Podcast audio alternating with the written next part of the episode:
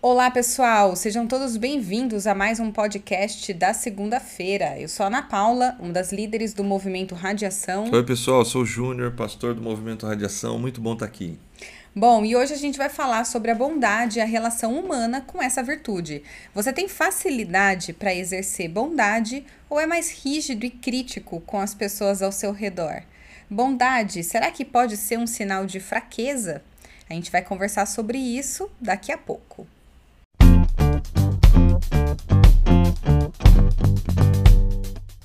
Júnior, sábado você falou sobre você e a bondade. Todo mundo sabe que a gente está falando sobre Romanos 12. A gente partiu para o versículo 10, penúltimo episódio. Semana que vem a gente fala sobre a maldade, então fica ligado. Como o Júnior disse, parte A e parte B, parte 1 um e parte 2. Então, semana que vem, parte 2. Se você estiver com a gente e no sábado e não participou do encontro sábado, vale a pena escutar para você ter uma noção da continuidade que a gente vai estar. Tá. Mas se você não assistiu, não tem problema, você não vai boiar totalmente, tá bom?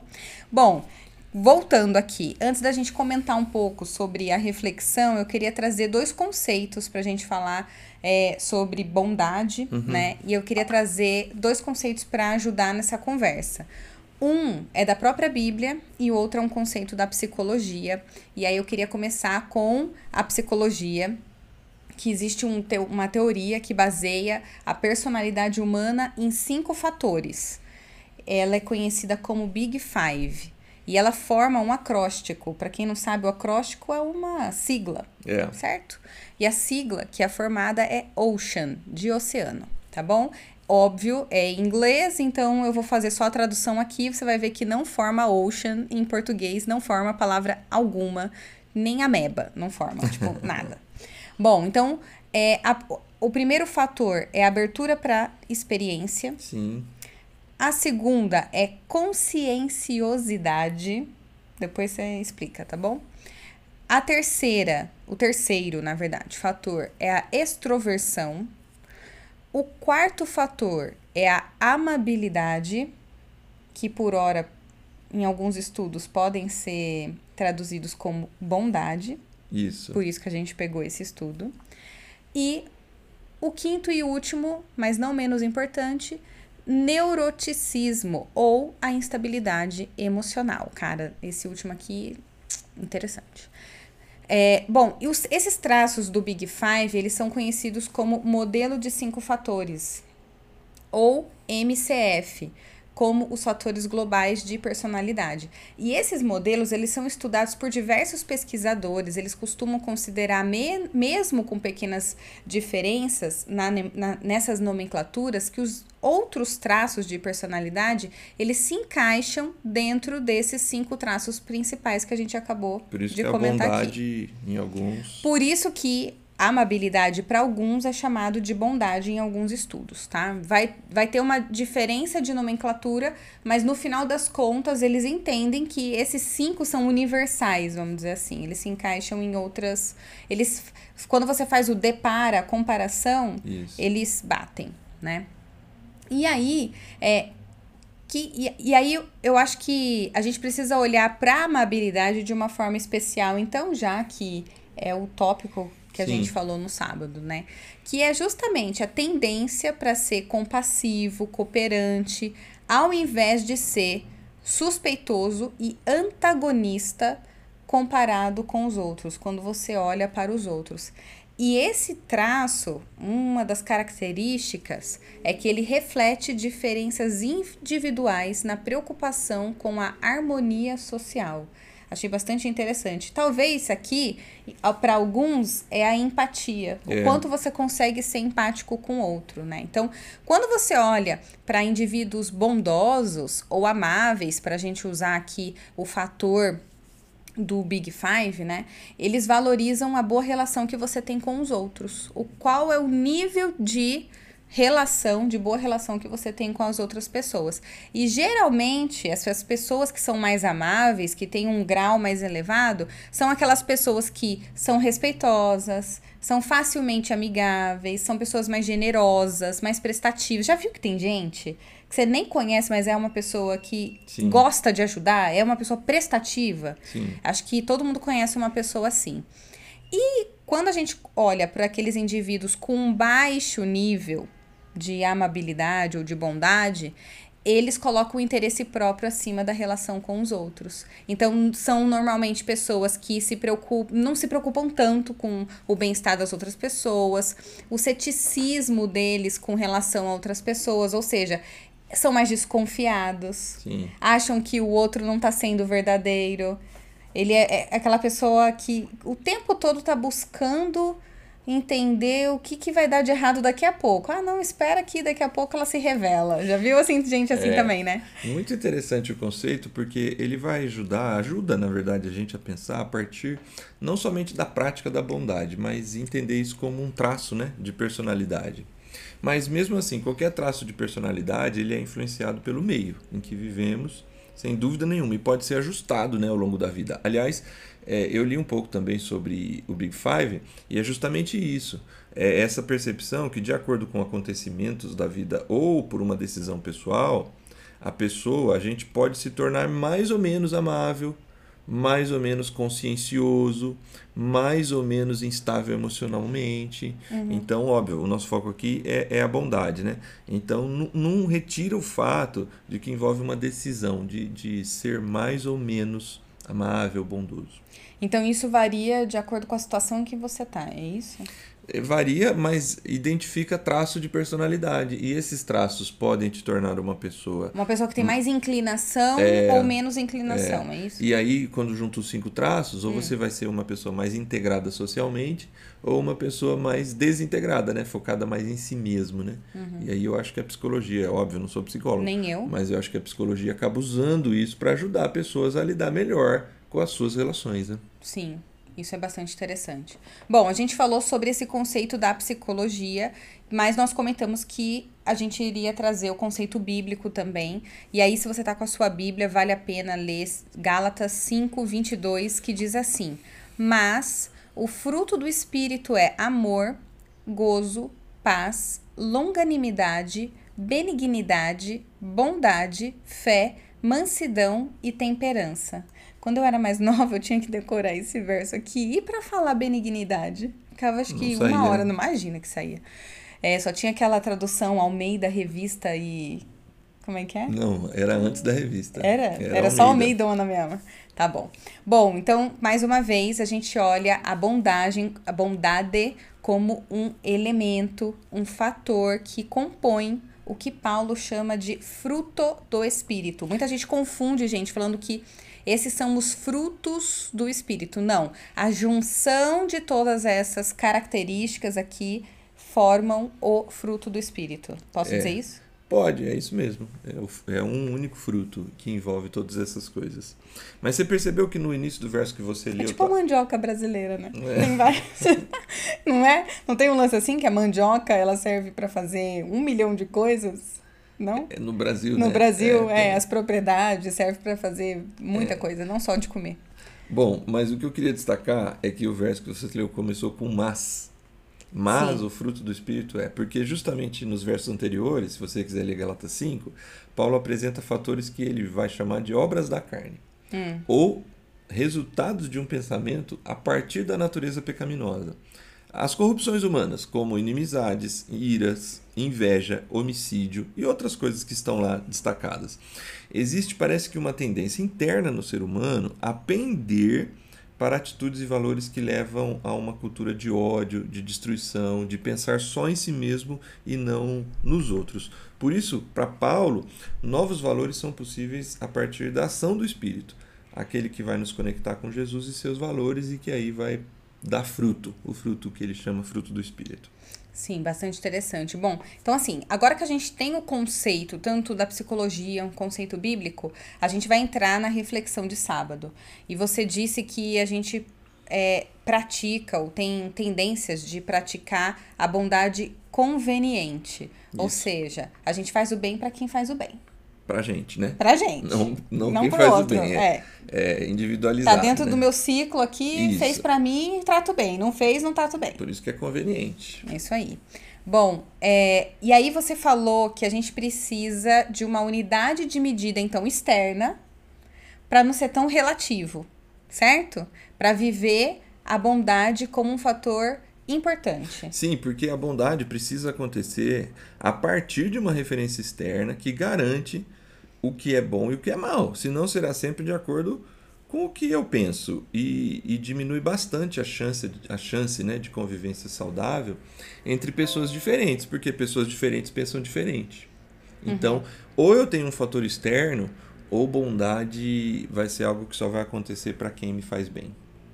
Certo. Agora, eu acho que é por isso que eu queria unir essa visão da psicologia com a visão de, pra, de Paulo do fruto do Espírito. Porque no, no fruto do Espírito parece mais claro, mais, tá, tá mais evidente que a bondade é algo externo.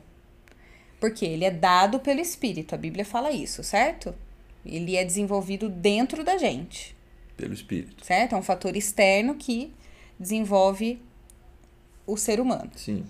Só que na psicologia, para uma pessoa avançar, é, por exemplo, uma, uma pessoa que ela não é tão amável, é que ela não se preocupa tanto com o outro, para ela passar a ser um indivíduo que tem mais preocupação, que tem mais empatia pelo outro, é, ela, ela, ela também vai precisar de uma base externa para fazer essa transição, senão ela não vai ver uma relação entre isso, ela não vai ver o porquê que ela precisa fazer isso.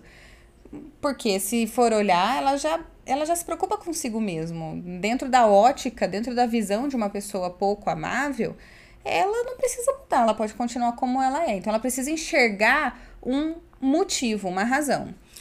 Sim, eu acho que nos dois casos, tanto da psicologia quanto da Bíblia, parece ser importante e estar presente reconhecer que a bondade precisa de, um, de uma unidade de medida, de um grau de medida que esteja fora de nós, né? É, e óbvio, não necessariamente precisa ser a Bíblia, É, mas eu queria trazer para a conversa Tiago. Posso? Pode, opa. Tiago é um outro autor do Novo Testamento. A gente, inclusive, tem uma série de podcasts sobre o, o livro de O pessoal Tiago. zoa que eu faço muita propaganda do podcast, mas, gente, a gente tem. A gente tem cinco episódios, uma Sobre série Tiago. inteira destinada a Tiago. Só dá uma procurada aí na, no streaming que você vai encontrar. É bem legal. Bom, Tiago fala assim: toda boa dádiva e todo dom perfeito vem do alto, descendo do Pai das luzes, em quem não há mudança e nem sombra de variação. Isso está em Tiago 1, verso 17. Se considerarmos como nós consideramos a Bíblia como revelação de Deus, aqui nós temos uma revelação muito importante. Eu disse há pouco que esse fator externo talvez pode ser outra coisa. Essa pessoa que vai lá no psicólogo e descobre que ela precisa ser mais amável, talvez esse fator externo vai ser uma coisa mais pragmática, alguma recompensa que ela vai receber por, por ser assim a partir daquele momento. Só que, pela revelação bíblica, toda bondade vem de. Tem Vem de um- algum lugar. Tem um from, né? Tem uma origem. Hum, from. É, from, do inglês. É, toda boa dádiva vem de algum lugar. É, e, e ele fala assim: toda boa dádiva e todo dom perfeito vem de Deus. Ele diz que vem do alto e desce até nós pelo Pai das luzes. Isso significa dizer que em tudo o que é bom, tudo o que é bom, vem de uma única fonte. Ok, entendo. A gente vai ter um pouco mais de tempo para dialogar sobre isso. Só que vamos pegar alguém que é mau, um ladrão, que rouba as pessoas, que assassina, sei lá. Ele, mas ele tem uma mãe que ele ama de paixão, que ele chega em casa e, e dá tudo para essa mãe. É, como que é possível, assim, vamos lá, uma pessoa que ela é má, ela pratica a maldade, ela também faz o bem. E aí isso não, não, não vai contra o que você acabou de dizer, que a fonte do bem e da bondade, que a fonte do bem é uma, ela, vem, ela é proveniente de Deus? Como que então uma pessoa má pode fazer o bem? Eu acho que o seu argumento só reforça o conceito do, do da mesma origem. Vamos perceber o que, Tiago faz? Uhum. Ele relaciona bondade e luz, né? Todo Certo. dom perfeito, toda bondade vem de quem? Do Pai, Pai das, das luzes. luzes. Então, é como se bondade e dom perfeito é, fosse um, originasse no Pai das luzes, Ok. certo? Uhum. E é ele quem dá. É, então vamos lá. O escuro produz, pro- o escuro pode produzir luminosidade? Não. As trevas. A, a treva é a ausência de luz. Isso. Algo externo precisa entrar no ambiente. Nesse exato momento, a escuridão desaparece, certo? Uhum. Um quarto escuro, eu acendo a luz, acabou a escuridão. Eu apago a luz, a escuridão volta. É, isso porque a escuridão, nesse sentido, ela é neutra, Uhum. passiva até, inclusive. Quem tem atividade é a luz. Se a luz se apaga, resultado, escuro. Se a luz se acende, resultado, ambiente iluminado. Assim vai funcionar com a bondade nessa lógica. Ela é ativa.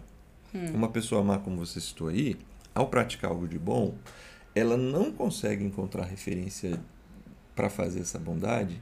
Isso ela não, ela não consegue encontrar a origem dessa sua bondade no ódio dentro dela, na ira dentro dela, na maledicência, na violência dentro dela.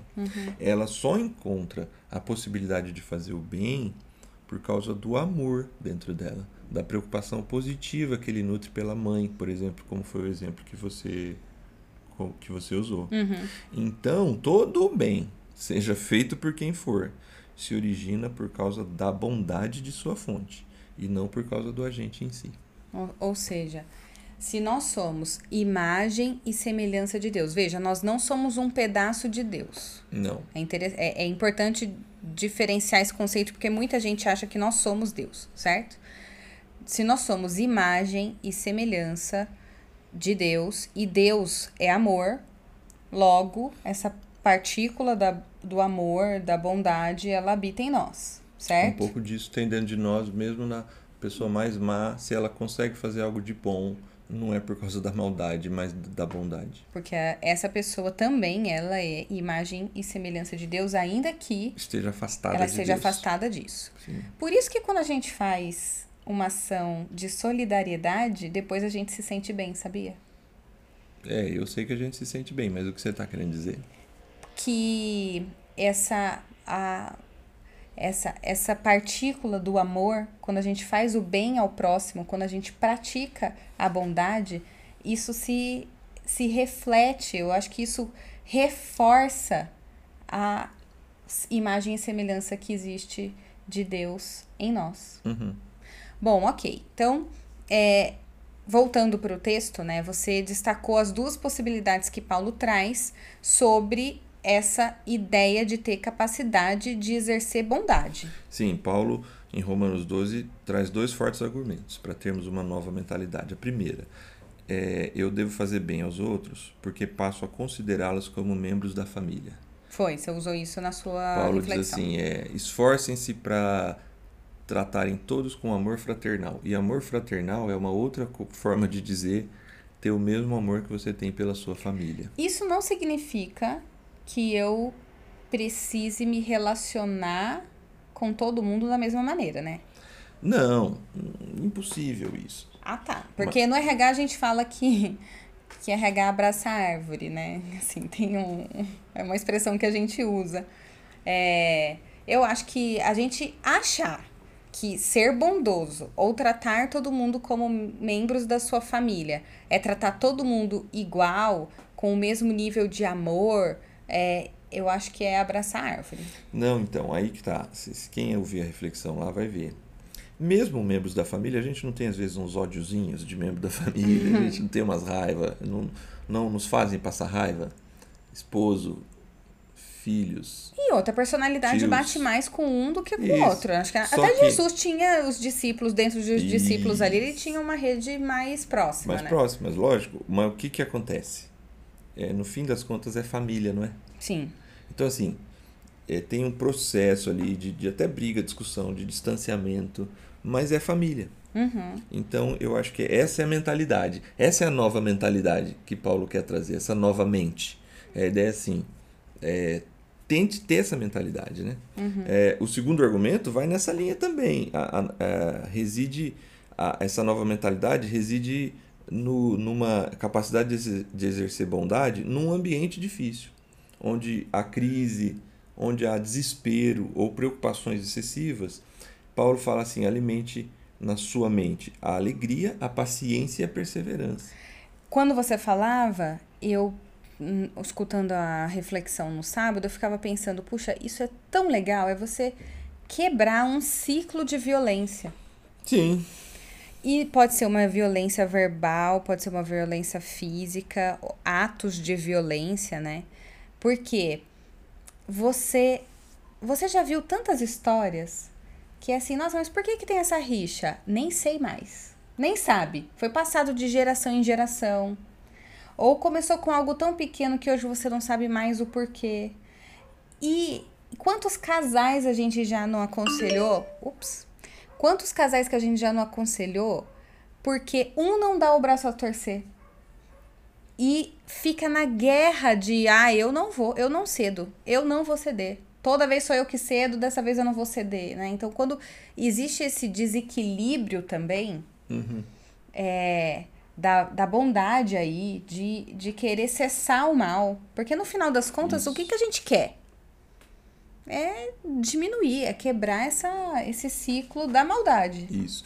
Às vezes as pessoas que nos fazem mal, inclusive, talvez a, a melhor atitude de amor, às vezes, é afastar-se delas mesmo, pelo menos por um tempo. O problema, de novo, aqui está a raiz de amargura, né? Porque uhum. Paulo está tra trabalhando em todo o capítulo no conceito da transformação da mente, certo? Gina, mas acho muito perigoso, porque assim, o que eu vejo de dessas sei lá, dessas teorias muito é, transcendentais que falam muito de afaste-se do mal que cerca você. É, você precisa selecionar bem aonde você tá. Eu concordo que a gente tem que ter filtro e, e de verdade, tem gente que é tóxico mesmo, é. que você não quer por perto. E, mas isso eu acho que faz parte do equilíbrio. Porque tem situação que você vai ter que encarar e você vai ser o agente de mudança na vida da outra pessoa. Porque muitas vezes pode ser um sinal de imaturidade. A pessoa não chegou ainda no ponto que você tá. E você já chegou. Então você vai agir de forma imatura? Vai baixar o nível como a outra pessoa tá agindo? Esse é o lance. O, o, o, eu acho que tem três conceitos em Romanos 12 que são chaves. Inclusive para a última reflexão que a gente vai usar semana que é, sábado agora, né? Uhum. É, o conceito, o primeiro deles, né? A transformação da mente, ela passa por entender que a gente vive pelas misericórdias de Deus. É o amor e a graça de Deus que nos alcançou. Nesse sentido, todos estamos, todos somos maus, vamos pensar assim. Todos. A outra coisa é a transformação vai fazer que eu me pareça mais e mais com Jesus. Essa foi a atitude dele eu aprendo com ele.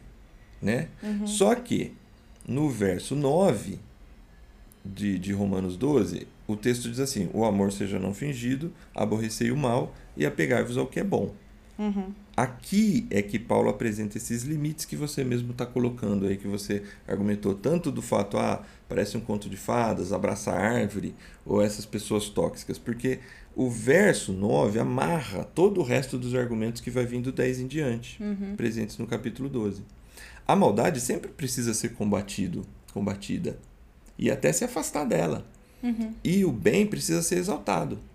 O problema reside, talvez, no que diz Tim Keller. O nosso amor ou ódio por alguém costuma distorcer o que é realmente bom e o que é realmente mal.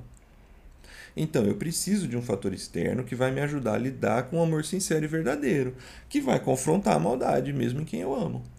Ou seja, a gente precisa de um referencial. Sim. A mesma unidade de medida. E esse referencial, você disse que é Jesus Cristo. É a partir e... dele que a gente tem um referencial único, universal, vamos dizer assim, para balizar maldade, bondade, justiça, isso. injustiça e tudo mais. É isso, porque se for subjetivo demais, eu não consigo reconhecer bondade e maldade de verdade. Eu vou Sim. sempre estar debaixo da minha subjetividade. Ok, muito bom. E a gente para aqui com um gostinho de quero mais, porque senão a gente vai começar a entrar no outro tópico, que é, é o da maldade. Então, pois é, para fechar o conceito, precisa falar da maldade, mas eu tô tentando a gente, né? É. Tanto na reflexão sábado como aqui no podcast, tentando não falar muito sobre a maldade. É. Algo me diz que maldade a gente vai ter ainda mais para falar. Pode ser que sim. Legal. Bom, vamos para o refletir, experimentar e expressar? Sim. Reflita o seu conceito de bondade e de maldade.